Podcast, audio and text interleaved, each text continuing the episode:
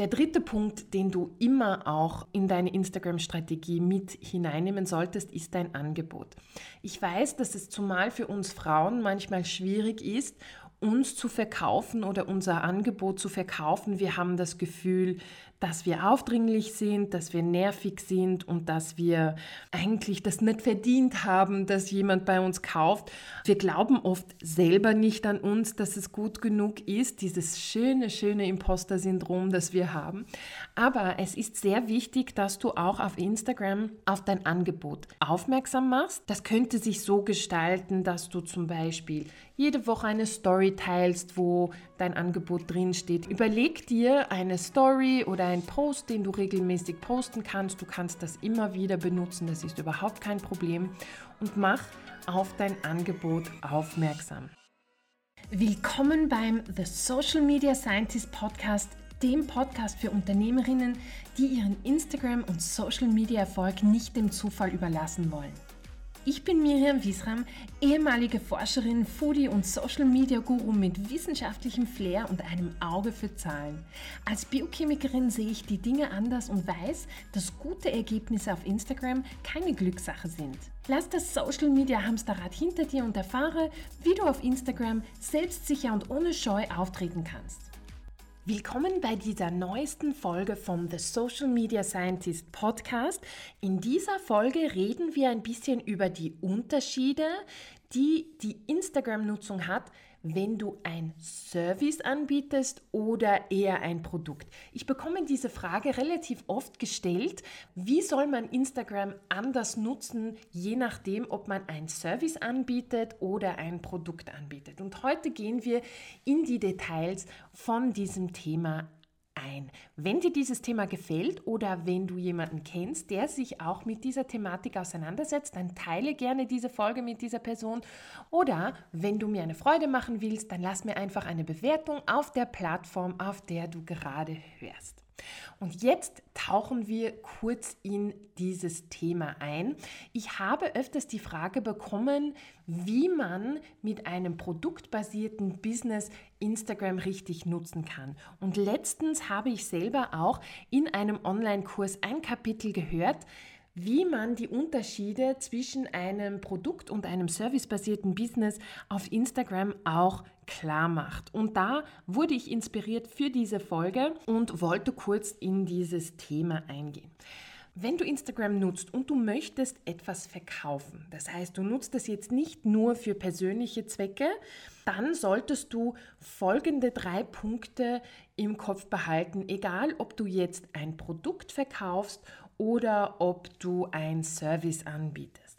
An erster Stelle solltest du eine Geschichte erzählen. Es ist schwierig immer nur zu sagen, okay, hier ist mein Produkt, hier ist mein Service. Man muss das Ganze in eine Geschichte einpacken und es den Menschen so appetitlich wie möglich zu machen, würde ich ja mal so sagen. Aber ich gehe später noch einmal auf diesen Punkt genauer ein. Der zweite Punkt ist du, du, du. Du musst unbedingt ein bisschen von dir teilen, damit die Leute sich ein bisschen mit dir identifizieren können und sehen können, welche Art von Mensch du bist. Es ist schwierig, manchmal seine Grenzen zu setzen, was man jetzt auf Social Media über sich selber teilen möchte. Deshalb rate ich dir, setz dich einmal hin und überleg dir, wo diese Grenzen bei dir sind. Ich gebe dir ein Beispiel von mir. Ich habe mit meinem Partner Arthur geredet. Er hat kein Problem damit, wenn ich ihn auch mit in meine Social Media Inhalte teile, mal eine Story hier oder da. Er möchte es nur vorher gern wissen. Aber wir haben zu Hause zum Beispiel ein paar Regeln. Da gibt es ein paar Familienfotos, die wir nicht teilen wollen.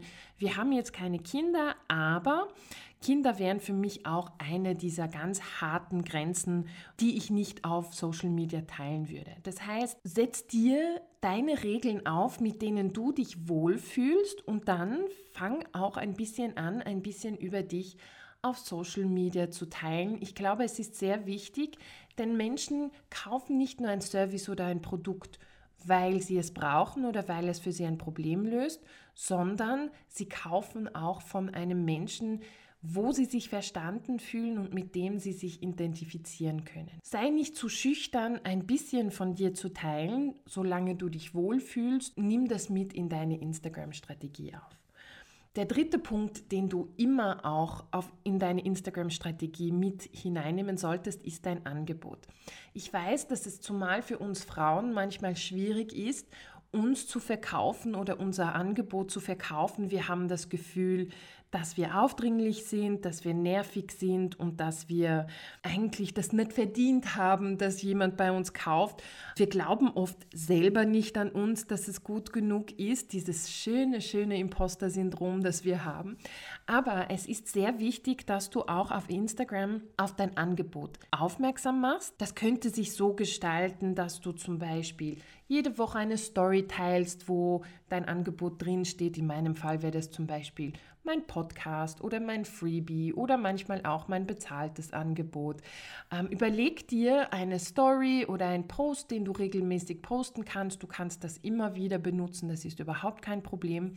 Und mach auf dein Angebot aufmerksam. Es ist nämlich sehr wichtig, es wird keiner zu dir kommen und extra nach deinem Angebot suchen, wenn es nicht kristallklar ist, was du anbietest. Und deshalb Springe ein bisschen über deinen Schatten und teile dein Angebot und was du anbietest. Es muss am Anfang gar nicht kompliziert sein, es muss auch nicht nervig sein. Such dir das aus, mit dem du dich wohlfühlst und mach deine Aktivitäten publik, sag ich einmal so. Und jetzt gehen wir einmal auf diese Unterschiede ein, wenn du ein servicebasiertes Business hast oder ein produktbasiertes Business. Und ich, ich fange mal mit dem produktbasierten Business an. Ich nehme an, dass die ersten Schritte für dich so ausgesehen haben. Du hast ein produktbasiertes Business angefangen und du wolltest Instagram nutzen, um halt deine Reichweite zu steigern und dein Business ein bisschen bekannter zu machen. Du fängst an, Inhalte zu teilen und du nimmst jetzt zum Beispiel Fotos von deinem Produkt und teilst diese. Und das ist auch ganz okay, das solltest du auch machen, weil das ist dein Angebot, du verkaufst dieses Produkt. Aber nach einer gewissen Zeit wird es auch für deine Zuschauer langweilig werden und ich meine das gar nicht böse, aber wenn du jetzt zum Beispiel, ich gehe nachher auf ein Beispiel, wenn du jetzt Kerzen machen würdest, wenn du jetzt immer nur Fotos von deinen Kerzen teilst, dann ist es nachher nicht mehr wirklich interessant für deine Zielgruppe und irgendwann wird das alles ein bisschen abebben. Das heißt, da gehen wir auf den Punkt Nummer eins an, den ich vorher erwähnt habe, das heißt Paint the Picture. Gestalte eine Geschichte um dein Produkt. Damit meine ich, dass du dein Produkt in Situationen zeigst, die bestimmte Gefühle bei deiner Zielgruppe anregen. Zum Beispiel, wenn du jetzt Kerzen produzierst. Sagen wir mal, du teilst jetzt nur Fotos von Kerzen. Das ist auch gut, so solltest du auch so machen, weil die Leute sehen, du hast ein Angebot, du hast eine Kerze, die nach Vanille riecht, du hast eine Kerze, die aus reinem Bienenwachs ist und so weiter und so fort. Also das solltest du unbedingt auch tun. Aber versuche auch, diese Kerze in Lebenssituationen einzufügen, damit die Leute sehen können, was sie mit dieser Kerze, sagen wir mal so, erreichen können. Jetzt kommt zum Beispiel Halloween und kannst du eine Kerze nutzen und das in eine Szenerie reingeben, dass du die Kerzen für Halloween nutzen kannst. Du kannst auch einen kleinen Film drehen, dass du eine entspannende Kerze anmachst, wenn du gestresst von der Arbeit kommst. Oder du kannst auch deine Nutzer und Kundinnen fragen, dass sie dir Bilder, wie sie deine Kerze genutzt haben und wie sie sich dabei gefühlt haben. Das Ganze nennt sich UGC, das ist User Generated Content. Das sind Inhalte, die du von anderen bekommst. Zum Beispiel deinen Kunden, die dir ein Bild von der Kerze auf ihrem Kaminsims schicken oder so. Dann überleg dir halt, wie du dein Produkt in eine Geschichte einbringen kannst und wie du dort das Interesse immer wieder deiner Zuschauer wecken kannst. Der zweite Punkt, also da sehe ich jetzt nicht zu viele Unterschiede zwischen einem Produkt- oder servicebasierten Business. Es ist wichtig, dass du deine Geschichte teilst, dass du deine Einstellungen teilst, deine Unternehmenswerte und so weiter, damit die Leute dich ein bisschen kennenlernen und damit du ihnen auch im Gedächtnis bleibst. Was ich zum Beispiel sehr interessant finde, ist, wenn Unternehmer oder Unternehmerinnen die Gründe teilen, wieso sie sich eigentlich selbstständig gemacht haben oder ein Unternehmen gegründet haben, wie zum Beispiel Sie wollten aus einem Angestelltenverhältnis entkommen oder sie haben mit Depressionen gekämpft und konnten nicht arbeiten und wollten aber trotzdem ein bisschen Geld verdienen. Sie wollten ihrer Leidenschaft nachgehen. Bei Frauen ist es oft, ja, sie wollen Kind und Karriere unter einen Hut bringen und, und lieben halt die Flexibilität der Selbstständigkeit. Überleg dir, was deine Herzensgründe sind und teile sie immer, immer wieder. Ich habe oft das Gefühl, und das habe ich auch lernen müssen, wenn ich es einmal geteilt habe, dann muss ich zu etwas Neuem weitergehen. Ich kann das nicht noch einmal teilen. Aber genau bei solchen Dingen, so wie deinen Werten, deinen Unternehmenswerten oder die Gründe, die dich antreiben, teile das immer, immer wieder, weil du hast erstens einmal neue Follower, die das noch nicht gesehen haben, zweitens einmal alte Follower, die gerne daran erinnert werden. Und drittens, das sind die Grundlagen von deinem Business.